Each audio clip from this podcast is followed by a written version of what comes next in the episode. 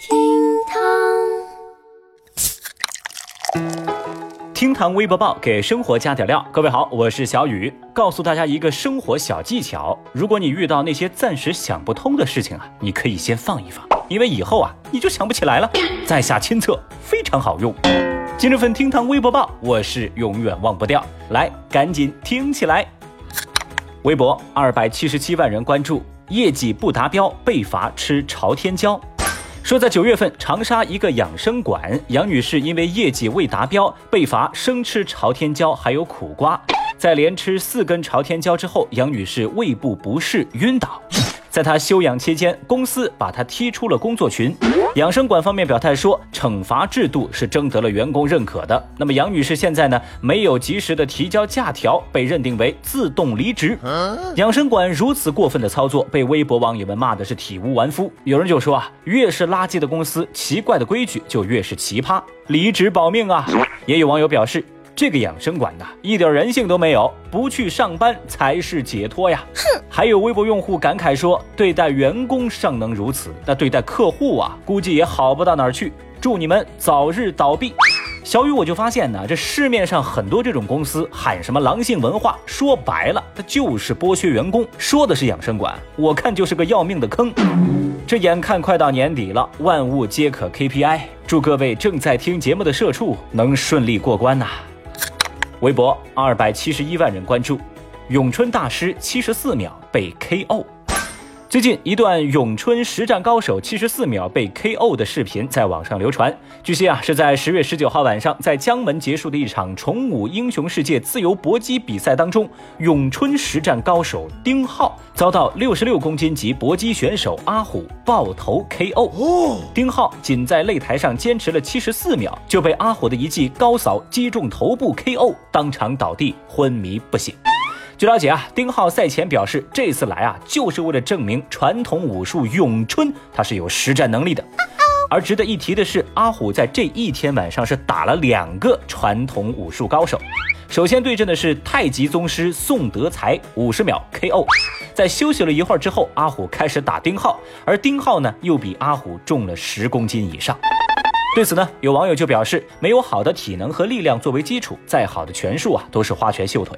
也有网友认为，如果真能把体能和力量锻炼到专业运动员的水平，再来挑战，可能结果就不一样。老话说得好，练拳不练功，到老一场空。还有人则评论说，搏击和传统武术完全是两个生态圈，没有可比性。那小雨我也很好奇啊，这条热搜会不会直接影响到电影《叶问四》的票房呢？哎，我发现呐，这已经不是第一个被打倒的所谓武术大师了。我求求你们啊，不要再站出来了好吗？你让我们这些爱看武侠小说的人该怎么办呢？啊啊啊啊！我知道了，我知道了。其实这个阿虎已经被咏春拳打出了内伤，对不对？一百年之后，阿虎必死无疑，对不对？哎呀，算了，我真是圆不下去。在这儿呢，小雨，我好心提醒一下那些自称是武术宗师的大师们，时代已经变了，朋友，以前那一套不管用了。建议你们以后呢，转换一下形式，你们搞一套量子波动纳米级航天咏春拳。你就说打拳能开发智力，能挖掘人体的潜能，与时俱进，跟上潮流，不要什么都让我来提醒你，行吧？哎，你他娘的还真是个天才！微博二百一十八万人关注，近视的人智商更高。最近，德国的科学家指出，近视的度数和认知能力是成正比的，近视严重的人智商可能更高。研究人员为三千四百五十二人提供视力和智力的测试，结果显示，近视者拥有较高的认知水平，智力测验的分数与其近视的度数成正比。那么，研究人员建议说，虽然近视度数深可能预示着高智商，但是仍要做好眼部的保健。哈哈，面对这份研究结果呀，微博网友们纷纷表示，这个科学家家里是卖眼镜的吧？啊，你说什么？我没戴眼镜听多清，咱能不这么搞笑吗？专家，神经病啊！是的呀，看到这个研究结果，小雨我也笑了。那如果你说智商高的人近视概率更高，我信。但如果你说近视的人智商更高，哎，不好意思啊，我觉得你在安慰我，但是呢，我又找不到证据。大爷，你先凉快吧啊！微博一百二十二万人关注，生一个孩子奖励一万欧元。为了解决人口出生率低的问题，芬兰一个小镇决定付钱让市民生孩子。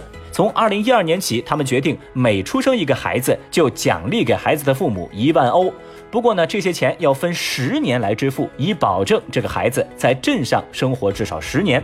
那么在这项政策的激励之下，过去七年这个地区一共有六十个孩子出生。围观的微博网友们瞬间不淡定了，有人表示，一个镇一年才十四个新生儿，我们小区都比你们强啊！